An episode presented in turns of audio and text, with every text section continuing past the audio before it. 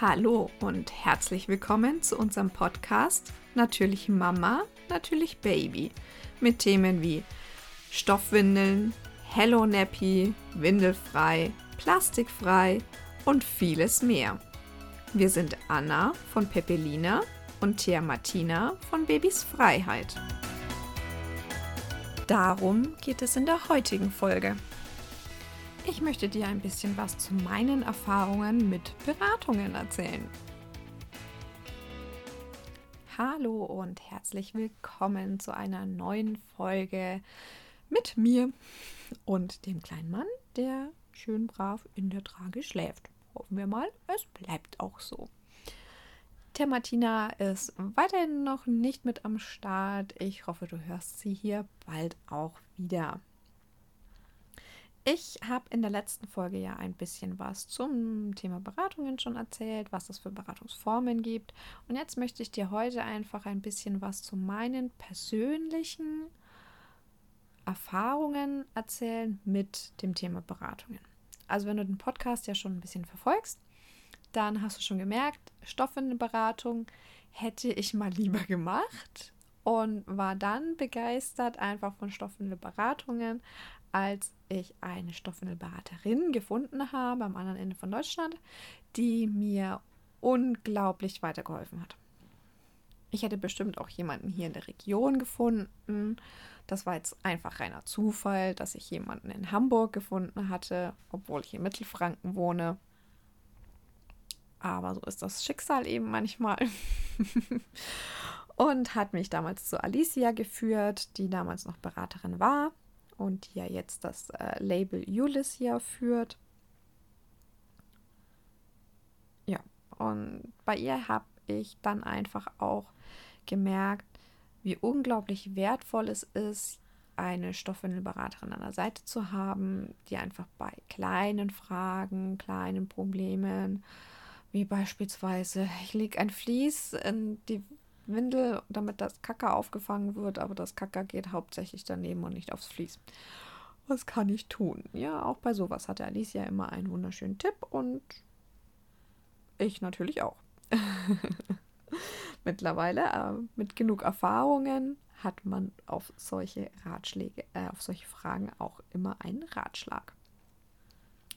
Genau, also bei Stoffwindelberatung, wie gesagt, es wäre schlau gewesen, eine zu haben. Ich habe immer wieder Kunden, die sagen, Mensch, das war so gut, dass ich zu dir gekommen bin. Ich habe immer wieder Kunden ähm, oder beziehungsweise ja in der Problemlösung Kunden, die sagen, boah, hätte ich mal gleich bei dir eine Beratung gemacht. Ja, hättest du mal gemacht, ne? Und es gibt natürlich auch immer wieder welche, die schreiben, Mensch, hätte ich das nur mal gemacht, das hätte mir einiges an Arbeit erspart. Also Beratung erspart einfach oft Arbeit, Zeit, Nerven und bei Stoffwindelberatungen oft auch die Fehlkäufe sind geringer, wenn man eine Beratung hatte. Und dann vielleicht sogar noch ein Mietpaket gebucht hat, dann ist die Fehlkäuferate auch wesentlich geringer. Ja, was hatte ich denn noch so für Beratung? Oder beziehungsweise, wo hätte ich lieber mal noch eine machen sollen? Zum Beispiel bei meiner großen Tochter, da hatten wir das Problem, dass das Stillen nicht funktioniert hat. Also wir waren im Krankenhaus und dann kam dann irgendwie am zweiten Tag, glaube ich, war das, die. Nee, nicht am zweiten Tag. Am dritten. Also sie kam relativ spät am ersten Tag auf die Welt. Sagen wir mal den ersten, den, nach den ersten zwei Nächten kamen sie und waren der Meinung, sie hat zu stark abgenommen. Wir sind irgendwie über 7% oder nah an den 7%, ich weiß es schon gar nicht mehr. Und das ist ganz, ganz schlecht, weil wenn es 10% sind, dann ähm, kann ich, dann können wir die morgen nicht mit nach Hause nehmen, dann muss sie da bleiben. Und ja, also mit solchen Argumenten kam man uns, dass wir unser Kind nicht mit nach Hause nehmen können. Mir als, also ich bin in Tränen dann erstmal ausgebrochen, weil man mir gesagt hat, ich kann quasi mein Kind nicht ernähren. Also das Natürlichste auf der Welt. Was mir gefehlt hat, war die Information, dass ich noch gar nicht zu wenig Milch haben kann. Also mir wurde dann gesagt, ich habe zu wenig Milch und ich kann mein Kind nicht ernähren und wenn es noch weiter abnimmt, darf ich es nicht mit nach Hause nehmen. Und deswegen müssen wir zufüttern. So. Das waren die Aussagen. Und natürlich wäre es uns überlassen, ob wir das Kind zufüttern wollen. Aber wie gesagt, wir dürfen es sonst morgen eigentlich nicht mitnehmen, wenn die noch mehr an Gewicht verliert. Also im Prinzip hat man uns dazu gedrängt, das zu tun. Und wie gesagt, mir hat die Information irgendwie gefehlt, dass ich, dass dieses zu wenig Milch, das kann doch gar nicht sein. Also das kann dir erst jemand sagen, wenn du einen Milchenschuss hattest. Der Milchenschuss kommt meistens, aber erst nach dem Krankenhausunterhalt, weil meistens erst so nach drei Tagen. Entbindet man ambulant oder in der Hausgeburt oder sowas, kann das im Übrigen auch schon viel schneller der Fall sein. Aber das ist jetzt, ne, by the way. Ähm, ja, und dann kam, dann habe hab ich das, mein Mann und ich haben das dann natürlich getan. Also es, ich könnte da jetzt noch eine ganz lange Geschichte dazu erzählen, was da alles noch passiert ist. Man hat mich beispielsweise auch abpumpen lassen und es kam auch definitiv was raus. Und es kam auch nicht wirklich wenig raus. Und in dem Moment hätte man eigentlich eine Stillberaterin holen müssen, aber ich hatte zu diesem Zeitpunkt keinen Kontakt im Krankenhaus zu einer Stillberaterin. Es waren nur, die abgepumpt hat, war eine Praktikantin und ansonsten waren das eben die Hebammen, Schwestern auf der Station. Keine Stillberaterin war bei mir. Und das war für mich rückblickend ein großer, großer Fehler. Ich hätte dann zu Hause mir gewünscht, dass mir meine Hebamme sagt, geh zu einer Stillberaterin. Die hat natürlich auch ihr Möglichstes versucht, meine Hebamme. Aber sie kommt natürlich auch irgendwann an ihre Grenzen. Und ja, deswegen hätte ich mir eigentlich gewünscht, dass sie mich zu einer Stillberaterin geschickt hätte. Als ich dann von Stillberatern gehört habe, habe ich dann auch so ein bisschen geguckt, ob es hier welche gibt. Ähm, es gibt in der Region bei mir nicht so sonderlich viele. Eine habe ich dann versucht zu erreichen, habe sie nicht erreicht und ja, habe dann aufgegeben. Also ich habe dann auch das Stillen aufgegeben. Ich war dann frustriert, mein Baby war frustriert. Die Kleine, die hat nur geweint, einfach nur noch an der Brust, weil sie einfach nur die Flasche haben wollte. Ich war so überfordert mit dieser Situation, dass ich dann abgestillt habe. Weil es natürlich das Entspanntere für uns beide war in dieser Situation. Aber langfristig gesehen also die, die Nächte wären entspannter gewesen, wenn ich gestillt hätte, das kann ich sagen. also jetzt mit dem zweiten Kind als Vergleich kann ich das definitiv sagen. Da hätte ich mir gewünscht, dass man mich zu einer Stillberaterin geschickt hätte. Die hätte vielleicht nochmal, vielleicht hätten wir es retten können, vielleicht auch nicht, wer weiß, keine Ahnung. Aber sie hätte nochmal anders drauf geguckt. Und besonders hätte ich mir im Krankenhaus schon eine Stillberaterin gewünscht. Dieses Mal war ich mit meinem Sohn im Übrigen im selben Krankenhaus und hatte ohne dass mein Sohn irgendwelche Probleme gehabt hätte, tatsächlich ein Gespräch mit einer Stillberaterin, weil die aufs Zimmer gekommen ist und gefragt hat, wie es klappt. Die war dann auch ganz erstaunt, als ich hier von der Geschichte mit meiner Tochter erzählt habe und die hatte dann auch gefragt, aber sie war nicht bei uns im Krankenhaus. Äh, doch, war ich. Also ich weiß nicht, ob sie dann zu dem Zeitpunkt vielleicht im Urlaub war oder da noch gar nicht gearbeitet hat. Keine Ahnung. Aber ich habe sie zu dem, ich habe keine Stillberaterin damals gesehen und dieses Mal ohne irgendwelche Probleme kam sie her ins Zimmer und hat gefragt. Hat einem nochmal gezeigt, wie zum Beispiel das Ausstreichen mit der Hand geht. Ich habe ja vorher dann ähm, schon einen Stillvorbereitungskurs diesmal bei meinem Jungen nochmal besucht und da auch nochmal meine Probleme mit meiner Tochter angesprochen. Und dann hat mir die Stillberaterin, die diesen Kurs gegeben hat, auch nochmal Tipps gegeben, was man dann eben tun könnte. Und ähm, hat aber auch nochmal schon darauf hingewiesen, kein Kind ist wie das andere. Also nur weil das bei der ersten so war, muss es nicht beim zweiten so sein.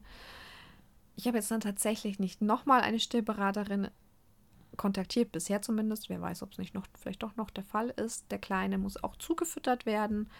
Aber wir haben meine Hebamme dieses Mal hat mich schon frühzeitiger gefragt, ob ich mich nicht irgendwo vorstellig machen möchte. Also bei einer Osteopathin beispielsweise oder bei einer Stillberaterin oder so, wenn ich mich damit wohler fühle.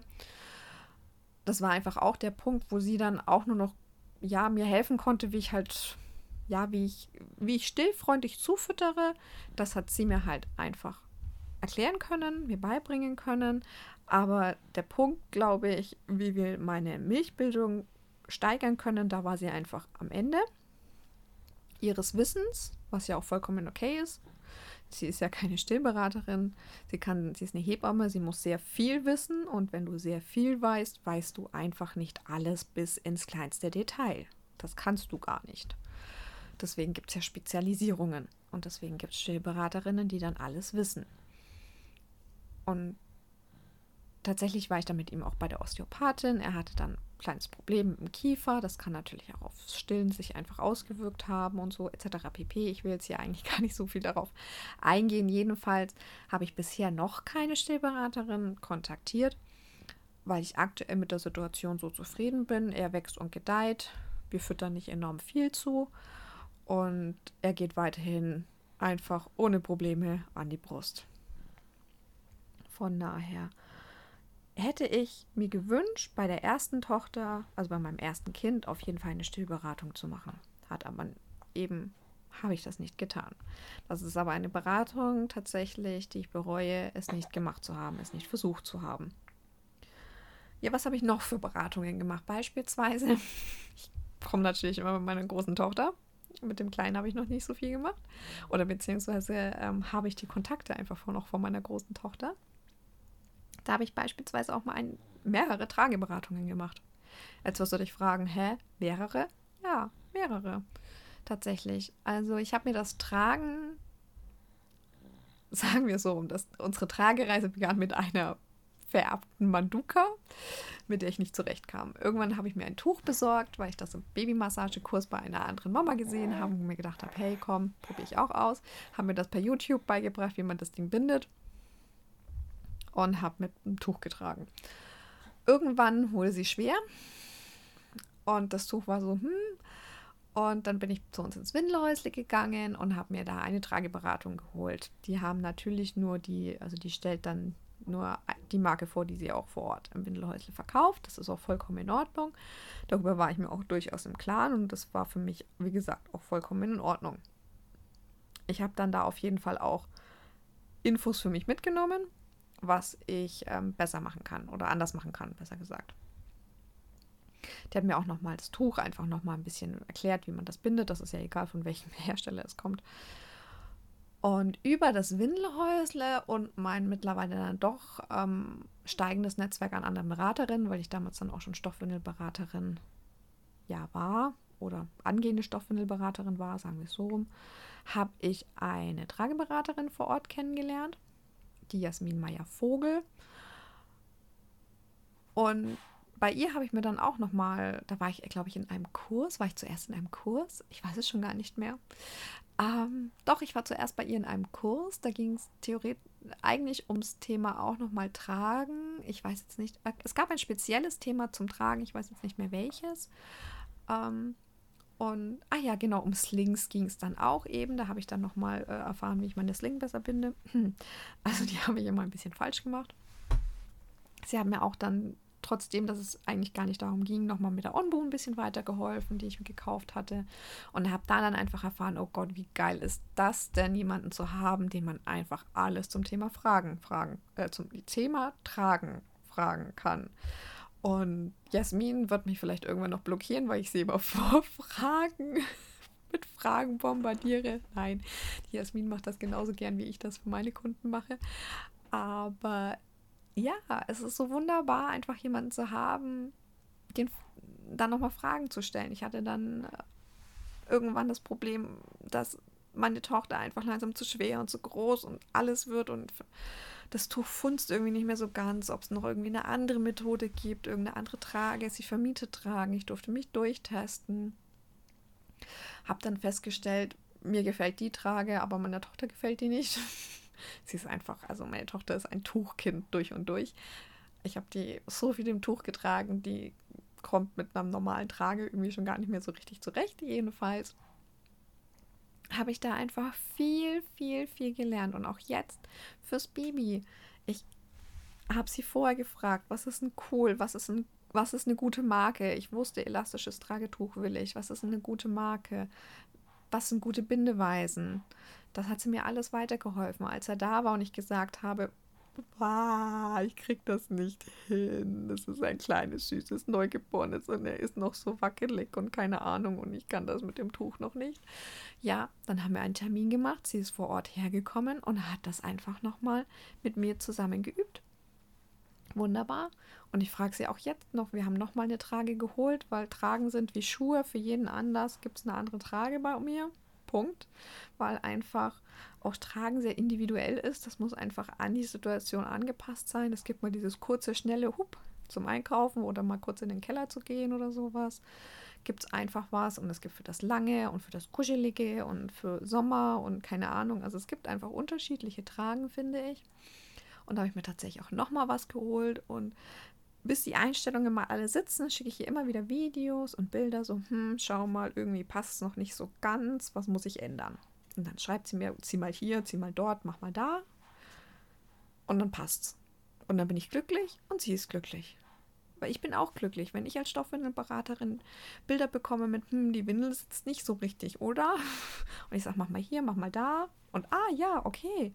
Dann sind die Kunden glücklich, weil ja, dann bist du glücklich, weil ich habe dir geholfen, die Windel richtig anzulegen. Sie läuft nicht aus, dein Kind hat die Bewegungsfreiheit, die es braucht. Alles super. Und ich bin glücklich, weil ich habe eine glückliche Kundin. Ich habe wieder jemandem helfen können. Das ist Berater. Wir Berater freuen uns einfach darüber, wenn wir jemandem helfen können. Ich glaube, wir haben alle so ein kleines Helfersyndrom. Behaupte ich jetzt einfach mal. Also auch bei der Trageberatung habe ich hier einfach, ja, es war für mich Gold wert, Jasmin kennengelernt zu haben. Wahrscheinlich, es gibt genügend andere gute Trageberaterinnen natürlich. Und es ist Gold wert, einfach eine zu haben, der man alle Fragen stellen kann. Und ich bin wirklich froh, sie gefunden zu haben. Und das gleiche gilt für die nächste Beraterin, bei der ich war.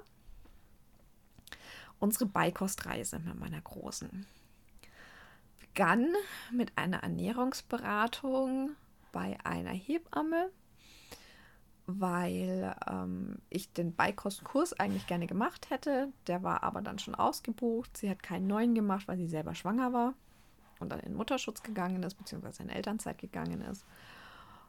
Und ja, dann habe ich da bei ihr einfach eine Einzelberatung gebucht gehabt und habe mich da einfach mal noch mal ein bisschen genauer aufklären lassen.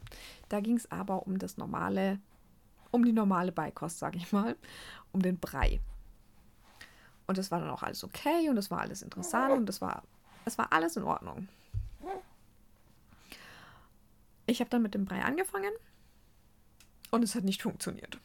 Da war sie fünf Monate alt. Also ich habe leider nicht die sechs Monate abgewartet. Sie war fünf Monate alt.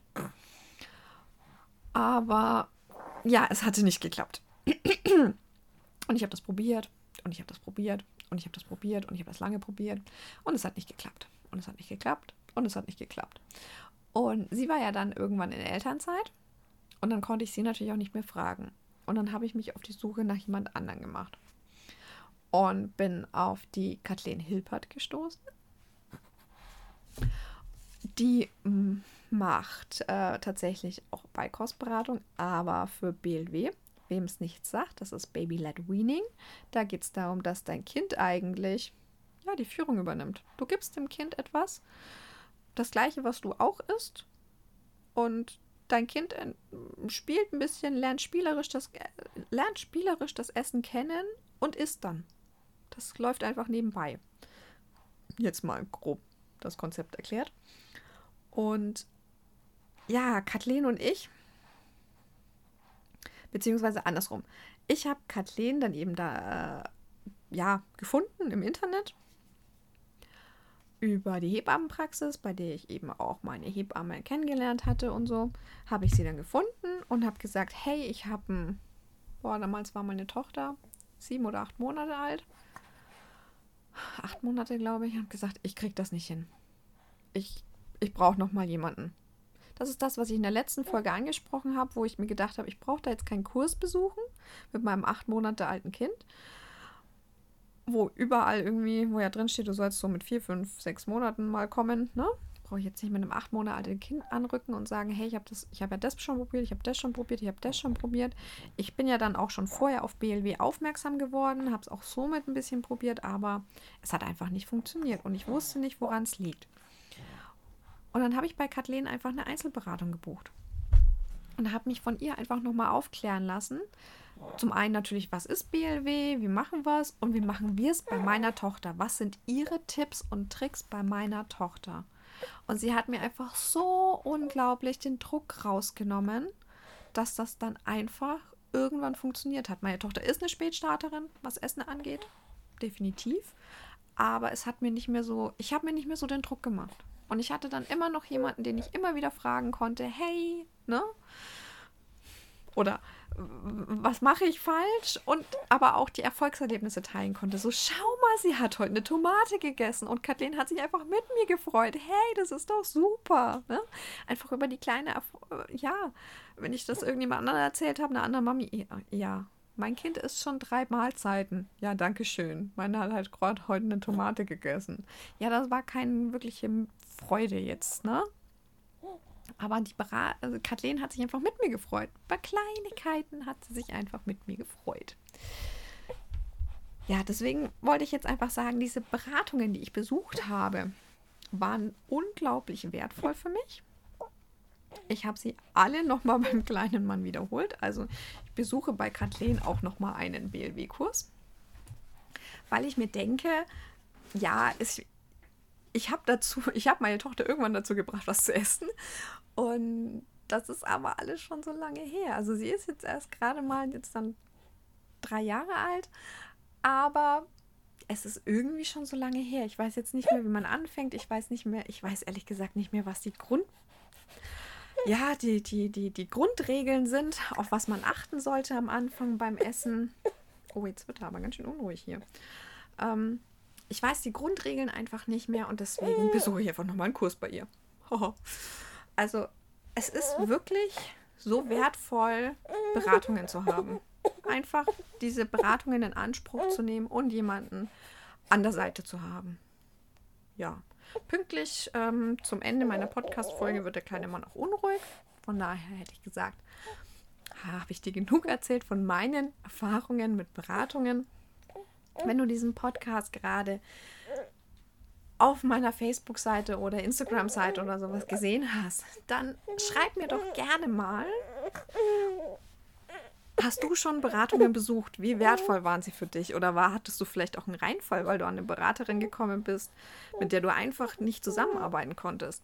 Wäre super spannend für mich. Und ansonsten freue ich mich, wenn du beim nächsten Mal wieder mit dabei bist. Das war der Natürlich Mama, Natürlich Baby Podcast. Wir freuen uns, wenn du bei der nächsten Folge wieder mit dabei bist.